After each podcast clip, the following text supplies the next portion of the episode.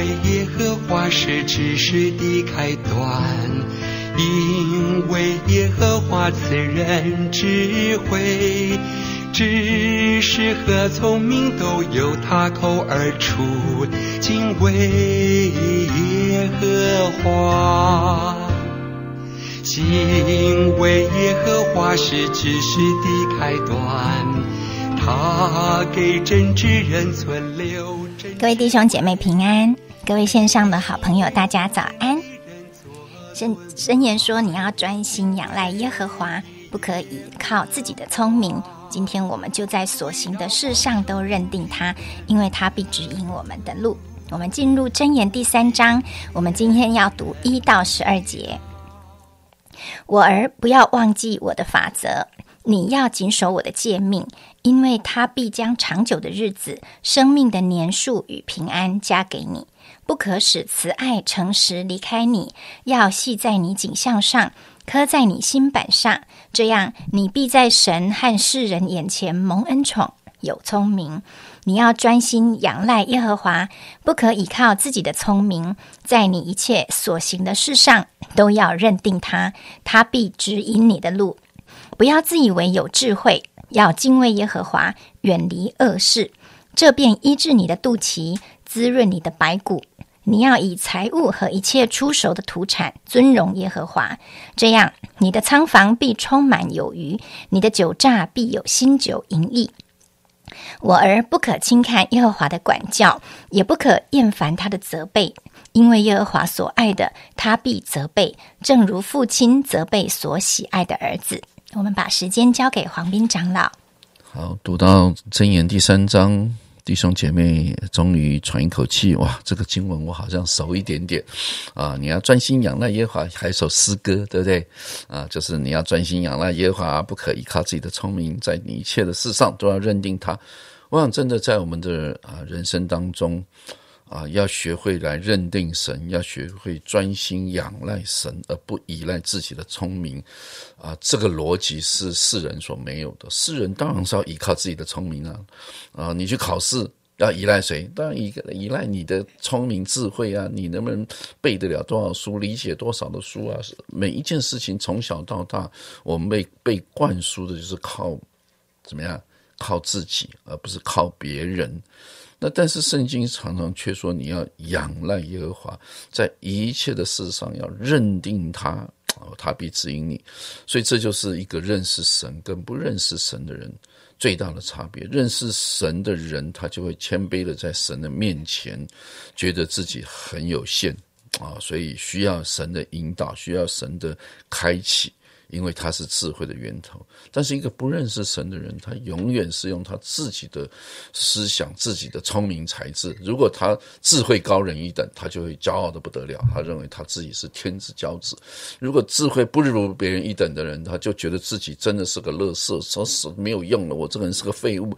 所以完全就是论功行赏，就看这个人。但是问题是出在。每一个人出生下来的智商是不同的，每一个人的智慧、智能是不同的，所以你要怎么比哇，你就完了，你这辈子就没有办法出人头地了。我想，事实上，在耶和华的眼前，并不是如此。我们每一个人，上帝造我们都是独特的，都是唯一的。所以，怎么样从神的角度来看我们？我觉得这就是一种聪明的眼光。我不会看自己过于所当看的，也不会看自己低于所应当看的啊！觉得自己什么都不能，什么都没用。不，你要从神的眼光来看你自己。所以，这就是一个真正的智慧，在你一切所行的事上，都要认定他。你以为？这些考上台大最好、最高学府的人都是很快乐的吗？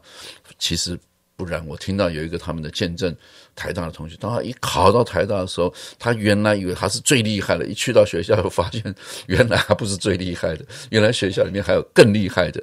那好，这也是台湾最高学府。等到你到了美国呢，你去斯坦福呢，你去哈佛呢，你就发现你根本就是学校里面的渣仔。那个时候，所以很多这种。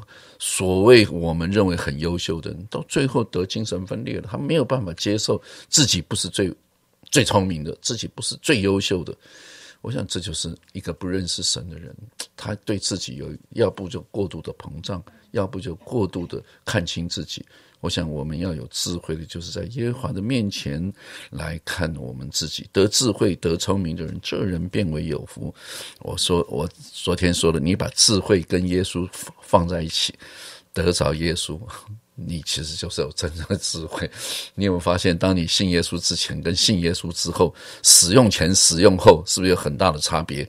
我常常看到很多基督徒，真的他信耶稣之后，哎，整个人变了，也变得好看一点，也变帅一点了，也变聪明了。哦，讲起话来也不一样了。我想这就是 认识神之后，真的是有智慧的开端。你看，这就是开端。所以我觉得啊，真的期待我们所有的弟兄姐妹。啊，常常要以自己成为神的儿女为荣啊，觉得自己真的在上帝的眼中，你是什么？你是独特的，你是唯一的，你是神的宝贝哇！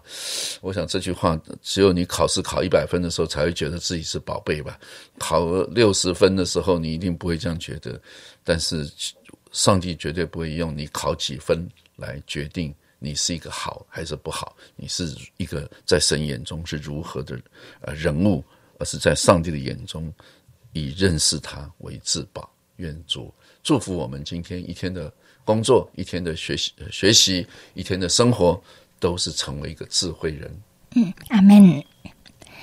啊，耶稣是我们的真智慧，他帮助我们不看自己过于所当看的，但是我们也不贬低自己，也不过度自我膨胀。原来知道自己是谁，清楚自己的身份跟地位，也是一种真智慧。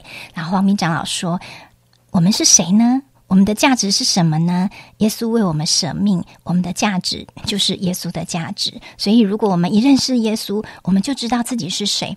诶，好像我们就找到了那个神造我们的。意义，我们就不用再怀疑，也不用再自卑，也不用过度膨胀，因为耶稣神的儿子就代表他为我们牺牲，就代表了我们的价值，我们是无价之宝。我们家有养很多的小宠物哦，不管是老鼠好几只啊，兔子好几只啊，乌龟啊，鱼啊，我每次要喂它们吃饲料的时候，它们那种对主人的仰望，都会让我有一种很难形容的体会，就是。主啊，我如果对你的仰望，就好像宠物需要食物的时候对主人的那种仰望，或是我把它们抱在怀里，在啊摸它们的毛的时候，它们那种。完全啊，非常安全，然后非常降服的那一种姿势，就会让我想觉得，好像我在耶稣的面前，我在这位爱我的神面前，我也是要用这么样仰赖他，然后这么样顺服，这么样谦卑的态度来跟他建立关系。当我真的认清我自己是谁，而我又知道神竟然愿意牺牲他的爱爱子来替换我的命，我真的觉得这人生没有什么让我要在。啊，耗费来寻求的，就是得着了耶稣基督，我就已经知道我自己是是谁，我也知道我当怎么活，我当怎么过。愿神把这一份丰盛的价值存在我们心里，让我们胜过环境各样的挑战跟困难，每天都活在他的爱跟喜乐中。我们来祷告。亲爱的天父，谢谢你，谢谢你愿意啊，把你的爱子为我们牺牲。他是真智慧，你们是啊，智慧独一的神。我们拥有了你，你们赐给我们的新生命，我们就能够走上智慧的人生。求你让我们人生的每一步、每一个选择、每一个意念跟想法，都按着真理而行，使你的智慧存放在我们心里，我们就当晓得如何行事为人。这样祷告是奉耶稣基督的名，阿门。